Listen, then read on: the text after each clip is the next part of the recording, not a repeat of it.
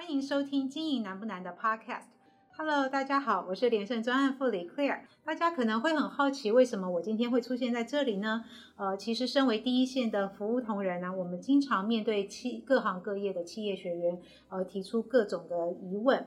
那呃，在今天呢，我手上也有几个我们企业学员的疑问。我相信我们企业学员的疑问也是您的疑问哦，所以在今天的单元呢，我们会是一个 Q&A 的时间。那刚好这些问题呢，想要来跟我们陈教授来请教，请教授帮忙回答。欢迎陈忠贤陈教授。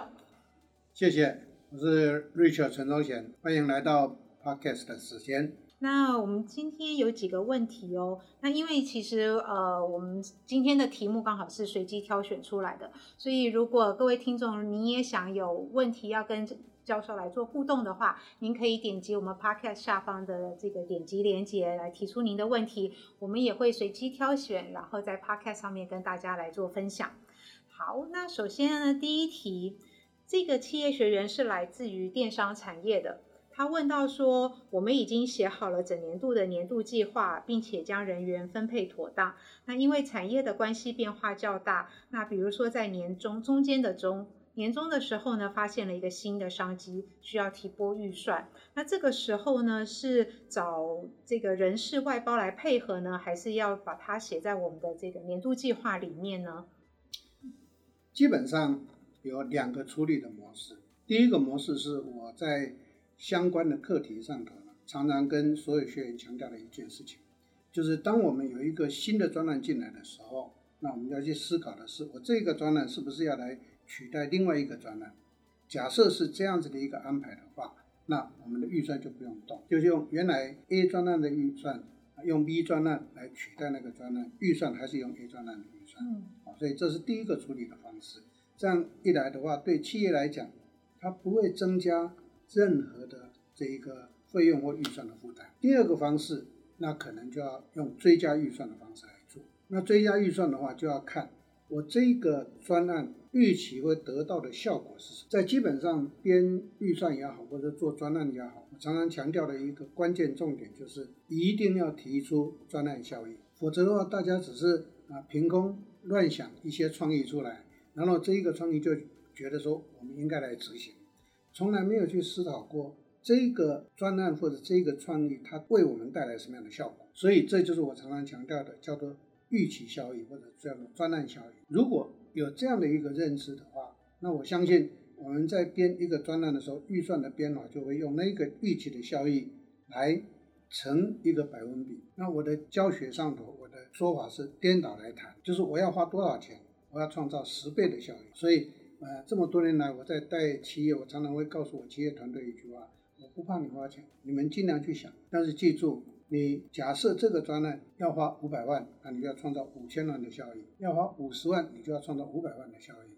所以这个准则抓到的话，那我相信我们就可以很放心的去执行突发要加进来的专案。所以这是第二个处理的模式。那基本上会有很多的企业会产生的一个。困扰就是说，我原来的计划里面的专案都要做，现在又多出来新的。其实这样的一个困扰也好，质疑也好，是用第二个方法就可以改善解决。那如果我们这两个方法都觉得说，哎，这个我们都用过，或者是我们也不太去想的话，那有另外一个方式，就是我们编一个预算，然后把这个专案外包给人家去做。因为刚刚所提的问题有有一个关键重点是，我要用原来的团队，还是我要外发给人家做？所以第三个 solution 就是我们提拨一个预算，然后外发给这个外包团队去做。那这个外包团队呢，就可能不太容易能够产生我们所要的第二个方法的效益，那就是预期效益就不见得能够产生。因为外包团队有些人呢，常常不愿意跟你承担那个效益是什么。他只是在处理事情而已，嗯，所以这是基本上在针对这个问题，我提出这三个方式来处理来解决。那想再继续问一下，他也有问到说，那这个如果他是用第二个方式追加预算的方式来做的话，这个预算要怎么来编拟呢？由谁来编拟？是由财会部门编吗？不是，由这个专案的这个提出者或者是专案的负责人他因为他要整理整个专案计划，所以专案计划里头有很多的执行要项，根据执行要项去写出来一个专案预算表。所以我常常强调说，我不怕花钱，但是每一块钱都要交代花到什么地方去。是，那如果他今天是找这个外包的外包的人力来做合作的话，那在这个效益评估上，教授这边有没有建议的几个指标？效益的评估啊，其实跟我们自己的专案的评估方式是相同的，就是说我花这个钱，我希望得到什么样的一个业绩的结果，或者是我要得到什么样的一个客户数的获取。嗯，所以因为通常在执行专案会有两个效益嘛，一个就能够带来我业绩的创造，第二个就是我这个活动能够创造多少的人潮，或者是创造多少的回馈。比如说，现在在很流行的电商也好，或者是这一个网络行销也好，都会讲的是那一个粉丝团，或者是那一个回馈数是多少。所以这个就相同的道理。所以假设我们外方，也可能要跟对方来谈这个。不过我从经验上可以告诉大家，你这个提出，对方都不太敢去跟你承诺。这是我们必须要去了解的。好，好。再来的话是我们第二个问题哦，这个应该是我们 podcast 的粉丝，他说：“请问老师，在前几集的 podcast 里面有提到现金为王，要保有现金水位足够要半年到一年的时间。那因为这一次疫情的关系呢，这那个老师这边有做提点，所以他们有开始注意到这个关键。那想要请问老师，那如果只是跟银行签订保有授信额度是足够的吗？”还是要先去把钱借进来，保有现金水位呢？基本上这个部分会分呃两个方式来处理。第一个方式就是说，公司如果现金流够的话，那公司应该要保有啊未来假设一毛钱收入都没有的时候，能够有三到六个月的这个支出费用的这个现金。所以这个是基本上假设一个公司的现金流够，就这样子处理。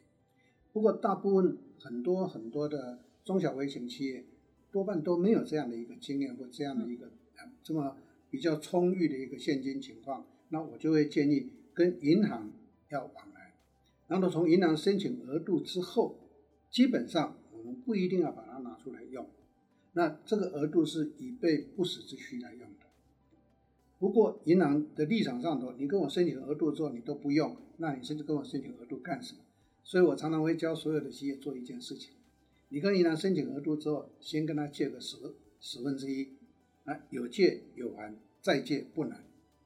所以，但是站在这一个企业的立场上，我会认为说，那我只要借的就要负担利息。这个是我常常开玩笑跟很多企业提提醒的一句话：如果你什么都不想付出，你不可能会得到很多很多的相对应的好处，比如说。你不跟银行往来，你在银行就没有信用，或者是你跟银行申请的额度，你一毛钱都不用，银行就会开始质疑你申请额度干什么？那其实这两种出发点呢，很多的人也好，企业也好，都患了一个毛病，就是舍不得负担那个利息。站在今天的这个时点来谈的话，在座各位一定要了解，台湾现在的利率实在是很低了，当然跟欧洲跟日本比啊，还是很高了，因为欧洲跟日本是零利率嘛，对不对？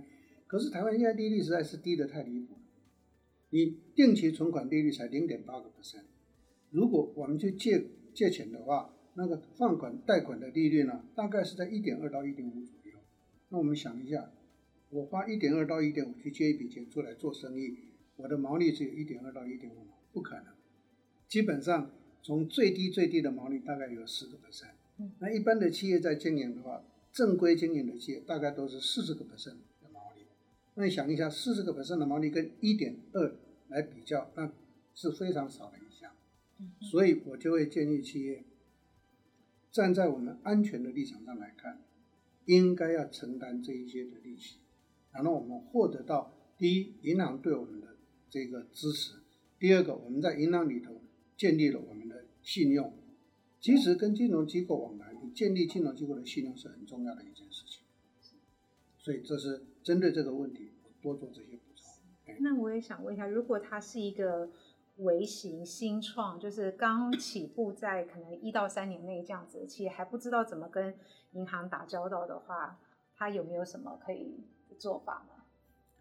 有没有什么可以做法的？这个问题很好。很多年轻人想创业，我我不是泼他们冷水。我常常说，你知不知道创业要有五子登科才有条件创业？那很多人就很好奇问我，什么叫做五子登科？我说，第一要房子，第二要钱子，叫金子，第三个要妻子，第四要车子，第五呢，那最好要有儿子。为什么？因为这五子登科呢，具备无后顾之忧的时候，你去创业，那你就会很放心。要不然的话，你就会担心这个担心那个，可能哥说。老师很奇怪，为什么要房子？为什么要车子？有妻子有金子，我都理解。为什么要房子跟车子？这个就跟刚刚的问题相同。你没有房子，银行怎么会借钱给你？第二，你没有车子，你去云南，云南也看不起你。所以为什么有很多人呢、就是一定要去，哎，租也要去租一部宾士车，开到云南门口去跟云南谈放款。这个云南是雨天收场的行业，所以。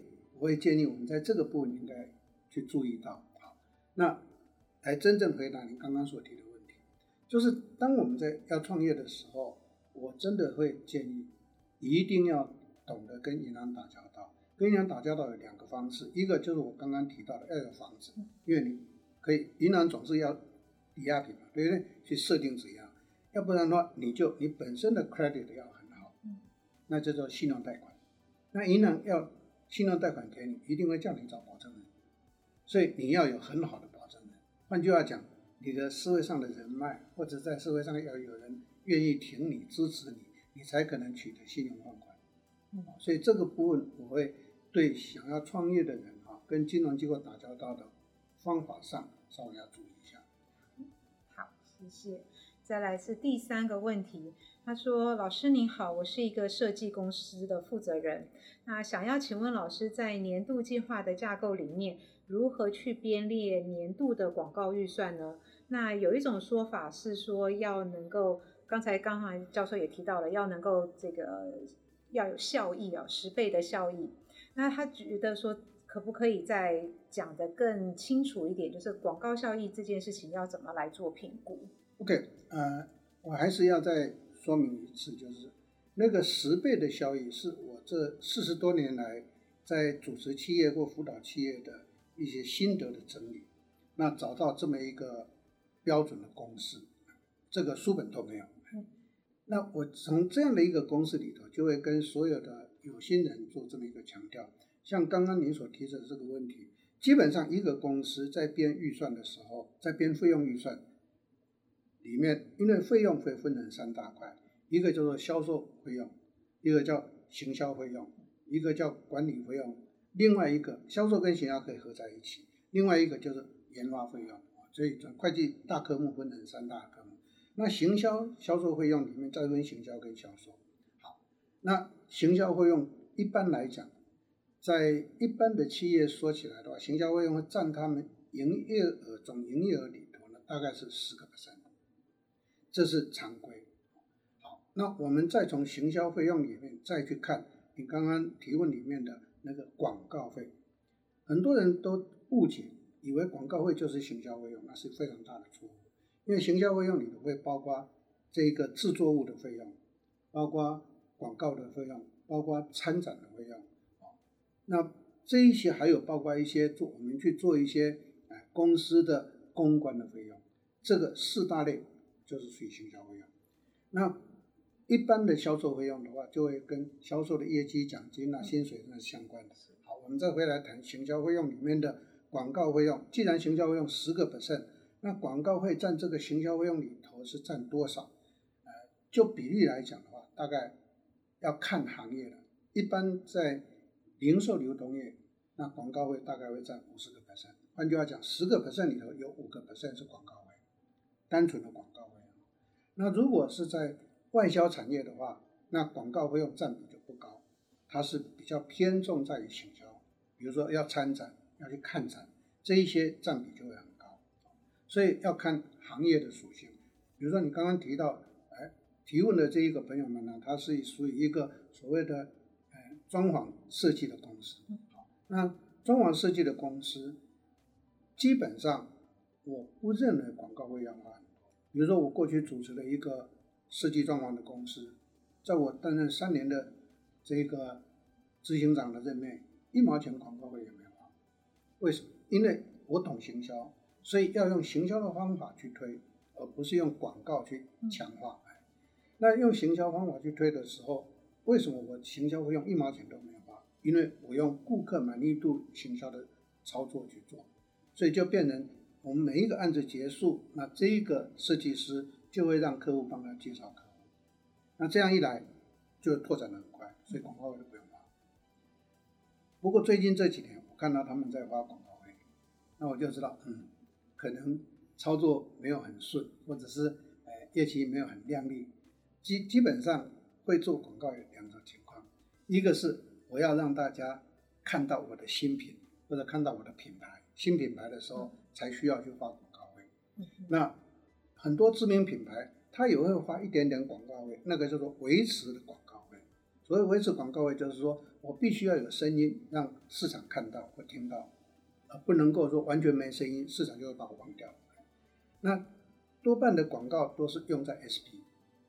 那既然是 SP 的话，就是他大概想要去提升业绩才要做。那提升业绩有两个，一个是增加，一个是因为没有很好，所以我要大量投广告，然后让它上来。所以我做这样比较周延的一个回应。